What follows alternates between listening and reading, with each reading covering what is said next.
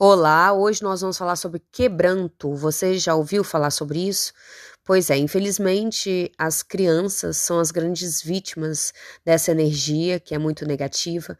É, certamente você já ouviu dizer, né, que os olhos são os espelhos da alma e então concentram muita energia, transmitem muito magnetismo. Então, um olhar ele pode curar, abençoar, mas se for um olhar que vem de uma pessoa que tem muita inveja, rancor, mágoa, raiva, ódio, pensamentos destrutivos, esse olhar pode nos causar danos irreparáveis. O quebranto ele também é conhecido como olho gordo, mal olhado.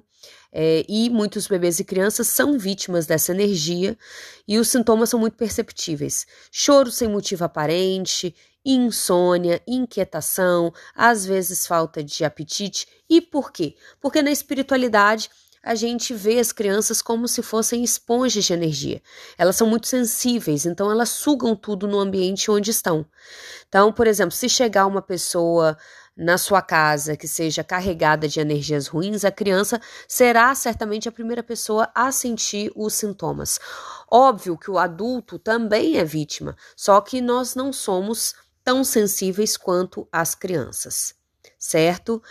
Então, muitas perturbações podem surgir sem motivo aparente, como cansaço, moleza, dor de cabeça, sensação de febre, insônia, sensação de corpo pesado, bocejos constantes, nervosismo exagerado, muitos espirros, muita inquietação, muita sonolência durante o dia. É, ideias ruins, angústia, discussões fúteis com parentes, muita pressão na nuca, olhos lacrimejando, e tudo isso porque provoca uma, um forte impacto em nosso campo astral espiritual, sobrecarregando a nossa aura, nos causando desequilíbrios energéticos. E aí, como combater essa energia? É, o ideal é recorrer a benzeduras, usar amuletos, é, orar, fazer simpatias, porque isso elimina esse essa carga no nosso corpo. Né? É, a oração de São Cipriano contra o quebranto é poderosíssima, eu vou deixar aqui no Spotify, tá bom? Então é isso. Banhos energéticos e de descarrego, eu particularmente não sou muito de recomendar para crianças. Então a minha dica aqui é que você prepare uma vassourinha com galhos de alecrim e coloque embaixo da cama da criança. Quando esses galhos secarem, você pode devolvê-los à natureza e colocar galhos novos, tá? Então você pode trocar sempre que eles secarem.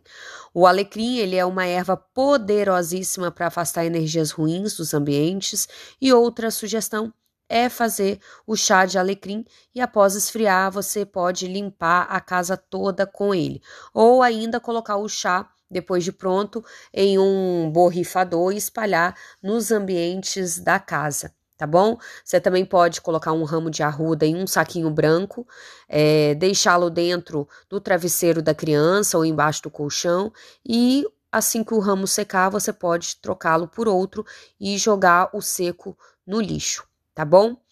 Para cortar mal olhado, eu indico que a pessoa ore todos os dias os Salmos 23 e 91.